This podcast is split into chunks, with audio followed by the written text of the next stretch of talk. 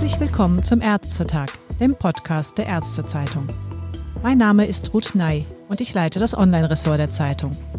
Erstmals findet der Deutsche Schmerz- und Palliativtag in diesem Jahr komplett online statt. So wie viele andere Kongresse aufgrund der anhaltenden Corona-Pandemie auch. Im Gespräch mit Dr. Johannes Horlemann, dem Präsidenten der Deutschen Gesellschaft für Schmerzmedizin und Leiter des regionalen Schmerzzentrums Kevela, möchte ich erfahren, wie sich der Kongress in seinem ungewohnt neuen Online-Format gestalten wird und welche Themen in diesem Jahr besonders wichtig sind. Hallo, Herr Dr. Horlemann, ich begrüße Sie am Telefon. Ich grüße Sie sehr, Frau Neu. Herr Horlemann, der Deutsche Schmerz- und Palliativtag in virtueller Form, der wird vermutlich doch etwas anders ausfallen als ursprünglich geplant. Was konkret hat sich denn geändert an Ablauf und Inhalten? Nun, der Kongress in äh, Frankfurt, der ja jährlich stattgefunden hat seit mehr als 30 Jahren, den wir dieses Jahr online unter Corona-Pandemie-Bedingungen gestalten mussten, muss man sagen, bietet auch die neue Chance, natürlich sich mit neuen Medien zu bewähren und neue Themen in einer virtuellen Plattform darzustellen.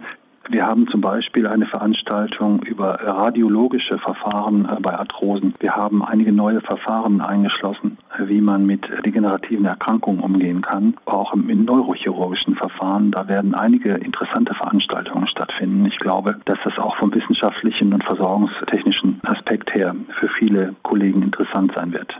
Natürlich wird der Deutsche Schmerz- und Palliativtag, auch wenn er online stattfindet, wieder die gesamte Palette der aktuellen Schmerzthemen darstellen. Ich denke, das ist auch dem Ruf und dem Anspruch des Schmerztags geschuldet. Aber natürlich hat sich unter virtuellen Bedingungen einiges im Ablauf geändert und geschuldet das auch der Tatsache, dass wir einen ganztägigen Schmerzkongress, wie wir den sonst erlebt haben, von Mittwoch bis meistens samstags mittags nun anders gestalten mussten. Und das muss auch vereinbar sein und attraktiv bleiben für unsere Zuschauer und Zuhörer und unsere Kolleginnen und Kollegen, die an dem Kongress sich beteiligen, indem sie sich abends einwählen oder, wenn sie so wollen, nach der getanen Arbeit. Der Kongress gestaltet sich vom Nachmittag bis in den Abend hinein bis 21 Uhr. Und das ist eine Zeit, in der die meisten Kollegen natürlich auch nach getaner Arbeit sich einwählen können und auf eine ganz andere Weise als bisher sich auch die Veranstaltungen aussuchen können, die sie besuchen wollen und gleichzeitig, weil man ja nicht alles besuchen konnte in einer Präsenzveranstaltung, sich späterhin einzelne Veranstaltungen auch nochmal, die aufgezeichnet worden sind, anschauen können. Das ist natürlich ein äh, grandioser Vorteil gegenüber einer Präsenzveranstaltung, wo sehr viel parallel läuft und wo man einfach auch nicht überall sein kann. Das finde ich schon ist eine sehr, sehr spannende Option. Daneben hat sich der Schmerztag anders organisiert, indem wir bereits am Dienstag anfangen und am Samstag enden mit einem gesundheitspolitischen Symposium, also quasi mit einem letzten Höhepunkt, wird der Samstag auch nochmal seinem Anspruch eines deutschen Schmerz- und Palliativtags damit gerecht werden.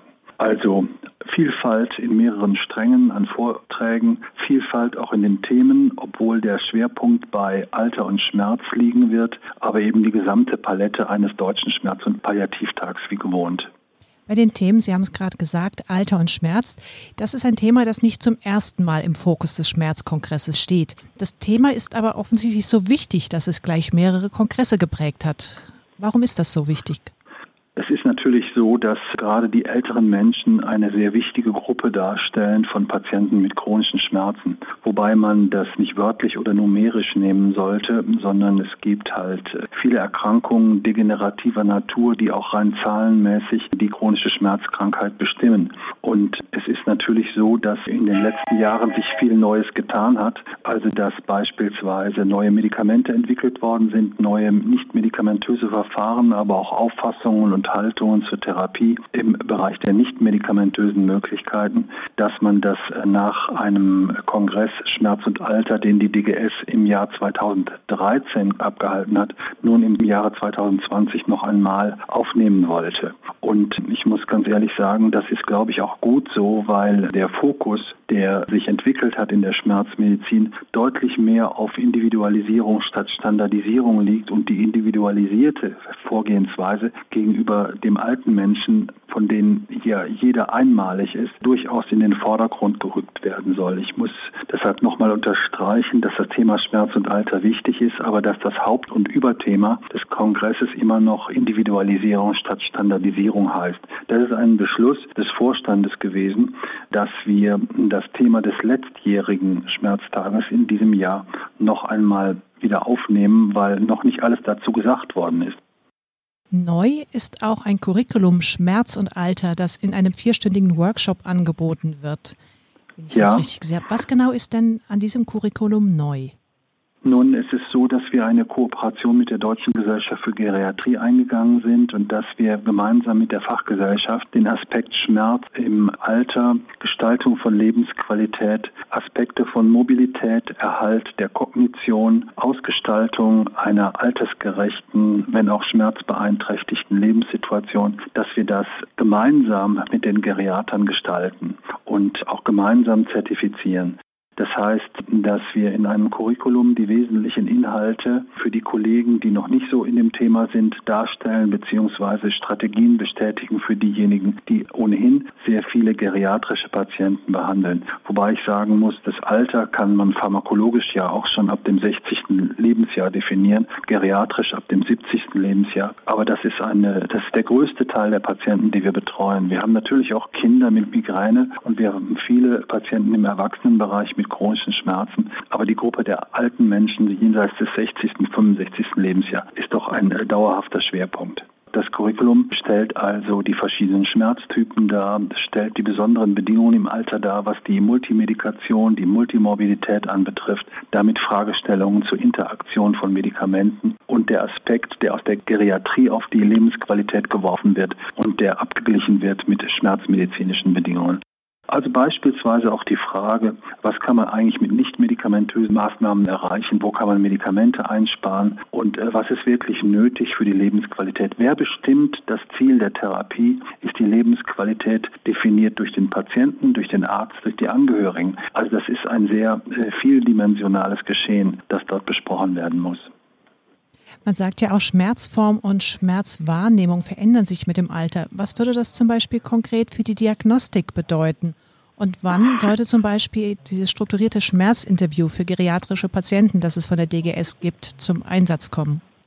Es gibt einen grundsätzlichen Unterschied in der Wahrnehmung von Schmerz im Alter gegenüber den Erwachsenen oder auch Kindern. Und das liegt daran, dass der funktionelle Aspekt der Schmerzen deutlich im Alter in den Vordergrund rückt. Und das betrifft bereits die Diagnostik. Also ein alter Mensch, der kommt nicht dahin und sagt in der Regel, ich habe Knieschmerzen oder Hüftschmerzen, sondern er stellt in erster Linie den funktionellen Verlust voraus. Also beispielsweise, ich kann nicht mehr die Treppe heruntergehen oder heraufgehen, ich kann bestimmte Tätigkeiten im Haushalt nicht mehr ausüben oder bestimmte Dinge, die mir wichtig sind, fehlen mir in der Alltagsgestaltung. Also der funktionelle Ausfall muss in der Diagnostik dazu führen, dass der behandelnde Arzt dann schließlich überhaupt auf die Schmerzen zu sprechen kommt. Und da hilft natürlich auch ein Schmerzinterview, ein strukturiertes Interview, das wir in der DGS entwickelt haben, das dazu führt, dass man möglichst alle Aspekte eines solchen Schmerzes abgreift. Also es ist in der Regel ja so, dass wir nicht nur Arthrose oder degenerative Rückenschmerzen, sondern eben auch neuropathische Schmerzformen und vermischt mit Kopfschmerzen und mit weichteilbedingten Schmerzen oder auch die altersbedingte Zunahme muskulärer Schmerzen, die sehr häufig nicht ausreichend gewürdigt werden, dass wir diese alle vollumfänglich abfragen und der Patient sich in dieser Breite dann auch darstellen kann, sowohl diagnostisch als auch in den therapeutischen Ansprüchen. Wenn es dann um die Therapie nachher geht, gerade bei den starken chronischen Schmerzen, kommt man wahrscheinlich nicht um die Gabe von Analgetika herum. Da ist aber ja. natürlich dann das Problem, dass viele das Sturzrisiko erhöhen oder auch die Niere schädigen können. Worauf achten Sie zum Beispiel persönlich bei der Auswahl eines geeigneten Analgetikums bei älteren Patienten? Nun, es ist so, dass man eine Form wählt in der Dosierung, die man als Start Low und Go Slow bezeichnen könnte. Also mit möglichst kleinen, niedrigen Dosierungen eingehen. Dann natürlich auch unter Beachtung von BERS oder Vorteilliste sich äh, klar werden über Interaktionspotenziale von Medikamenten. Gleichzeitig aber, muss ich ganz ehrlich sagen, gibt es viele Situationen, in denen man trotz eines und unter Bewusstsein dieses Risikos dennoch ein Medikament auswählt, auch im Bereich der nicht nichtsteroidalen Antirheumatika, dann aber eben zeitlich stark beschränkt, dann eben auch in niedriger Dosierung und unter Abwägung von kardiovaskulären oder auch nephrologischen Nebenwirkungen. Das ist keine Frage. Aber es kann sein, dass man auch bei Sturzrisiko und auch bei nephrologischen Nebenwirkungen dennoch über kurze Zeit eine solche Medikation in Kauf nehmen muss, um den Patienten zu mobilisieren. Wenn keine strengen Kontraindikationen, sondern nur relative Kontraindikationen gegeben sind. Und das ist ja bei den meisten Patienten der Fall. Ansonsten gibt es auch einige Alternativen zu den nichtsteroidalen Antirheumatika. Es ist ja so, dass auch Novaminsulfon eine Rolle spielen kann. Es gibt auch die Indikationen für niedrig dosierte Corticoide. Es gibt auch die Möglichkeit, im Niedrigdosisbereich Opioide einzusetzen. Und oft sind Opioide ja auch in niedriger Dosierung in der Dauertherapie organverträglicher als nichtsteroidale Antirheumatika. Und wenn ich das nebenbei bemerken darf, es ist gerade eine neue Studie in den USA erschienen, dass viele Patienten im Alter auch Cannabinoide einnehmen, eben weil sie als nicht nephrotoxisch gelten und als gut verträglich. Und das ist natürlich auch eine Diskussion, die wir zunehmend bei der Akzeptanz von Cannabinoiden in unserer Gesellschaft auch mit alten Menschen diskutieren. Sie haben gesagt, ein wichtiger Aspekt ist die individualisierte Therapie. Ein anderer Punkt ist auch die interdisziplinäre Zusammenarbeit. Das gibt es im stationären und teilstationären Bereich der Schmerztherapie bereits, dass dort interdisziplinäre Schmerzteams arbeiten, aber offensichtlich hapert die Umsetzung in der ambulanten Behandlung. Nun, ich denke, dass die meisten Schmerzen, die präsentiert werden im Alter, multidimensional anzugehen sind. Also wenn wir über Rückenschmerzen klagen hören, dann ist es eben nicht nur ein neurologisches oder ein neurochirurgisches oder ein orthopädisches Problem. Es ist ein Problem auch insbesondere der Psychiatrie, weil chronische Schmerzen eben auch depressiv zermürben. Also es ist von vornherein so, dass gerade im Alter eine höhere Empfänglichkeit besteht, Schmerzen multidimensional, also psychosozial, biopsychosozial auszugestalten. Und das ist eine Bedingung, die natürlich von vornherein dazu führt, dass man sagen muss, nicht nur eine Disziplin kann einem alten Menschen im Schmerz ausreichend begegnen, sondern es müssen immer multidisziplinär verschiedene Disziplinen sein. Und ich darf dazu sagen, dass natürlich die Schmerzzentren, vor allen Dingen die DGS-Schmerzzentren, da gut aufgestellt sind, weil sie von vornherein multidisziplinär organisiert sind. Also durch Zusammenarbeit mit Psychologen, Zusammenarbeit mit Physiotherapeuten, Zusammenarbeit mit den Apotheken und anderen Disziplinen und natürlich auch mit den Kollegen der verschiedenen medizinischen Fachbereiche. Aber ich darf das mal so sagen, die Schmerztherapie ist natürlich im Alter eine, deswegen eine Herausforderung, weil eine Zusammenarbeit im ambulanten Bereich mit den geriatrischen Disziplinen oft nicht gelingt, weil die geriatrischen Disziplinen in der Regel an Kliniken gebunden sind. Und das muss sich, glaube ich, für die Zukunft auch noch verbessern. Aber das ist auch eine der Grundlagen, warum wir diesen Kongress noch einmal aufgenommen haben, weil die meisten Geriater, die ich kenne, ich selber bin geriatrisch auch mit einer Zusatzbezeichnung vorgebildet, aber ich bin damit sicherlich eine Ausnahme und ich muss ganz ehrlich sagen, das Fach entwickelt sich auch schnell und es ist sicherlich so, dass an ambulant geriatrisch tätigen Kollegen zu finden gar nicht so einfach ist. Und deshalb auch dieses Curriculum natürlich. Sie haben es gesagt, das Finale des Schmerzkongresses eine gesundheitspolitische Runde ist, aber auch schon zum Start hat Professor Kruse neben dem fachlichen auch die versorgungspolitischen Herausforderungen als Thema seines Vortrags. Wo sehen Sie denn persönlich die gesundheitspolitischen bzw. versorgungspolitischen Herausforderungen und da auch speziell vielleicht mit Blick auf die Senioren? Also wir haben natürlich in der schmerzmedizinischen Versorgung ein allgemeines Problem, nämlich dass wir keine Sicherheit haben in der Bedarfsplanung. Darüber sind wir seit Jahren in Kontakt mit den Politikern in Berlin und auch mit dem Berufsverband und mit anderen Einrichtungen und Playern im Gesundheitswesen. Aber was die Senioren anbetrifft, muss ich ehrlich sagen, ist die versorgungspolitische Situation noch deutlich schlechter. Und das hat die Politik übrigens ja auch erkannt, indem sie neue Strukturen der Versorgung auch ambulant eingerichtet hat.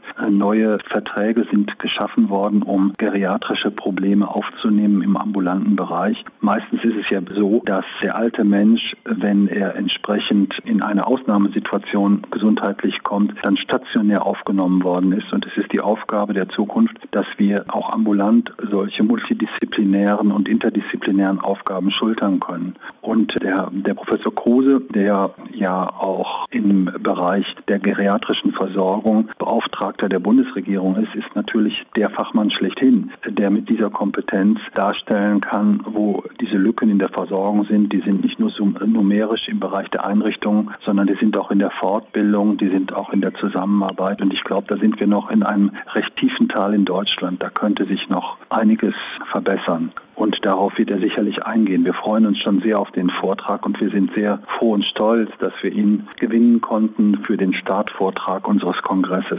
Das ist natürlich für dieses Thema der Experte schlechthin. Und er stammt ja aus dem Bereich der äh, psychologischen Forschung und hat im Bereich der Versorgungsstrukturen dort natürlich auch einen besonderen Fokus. Dr. Hornemann, ich bedanke mich ganz herzlich für das Gespräch. Ich wünsche Ihnen viel Erfolg mit dieser neuen Form des Schmerzkongresses. Ich denke, da kommt einiges zutage und diese neue Form, wie Sie erwähnt haben, bietet ja auch tatsächlich die Chancen, Themen parallel zu hören und auch nochmal anders anzugehen. Ich danke Ihnen auch sehr für dieses Gespräch. Ich hoffe, dass wir mit konkreten Praxistipps im Umgang mit geriatrischen Patienten aus diesem Kongress gehen können. Und wir hoffen, dass das pragmatisch und hilfreich für die Versorgung ist, was wir bieten. Aber das, was wir da bieten, glaube ich, ist sehr vollumfänglich und ein wirklich gut gemeintes und gutes Angebot. Da bin ich überzeugt. Vielen Dank. Dankeschön auch.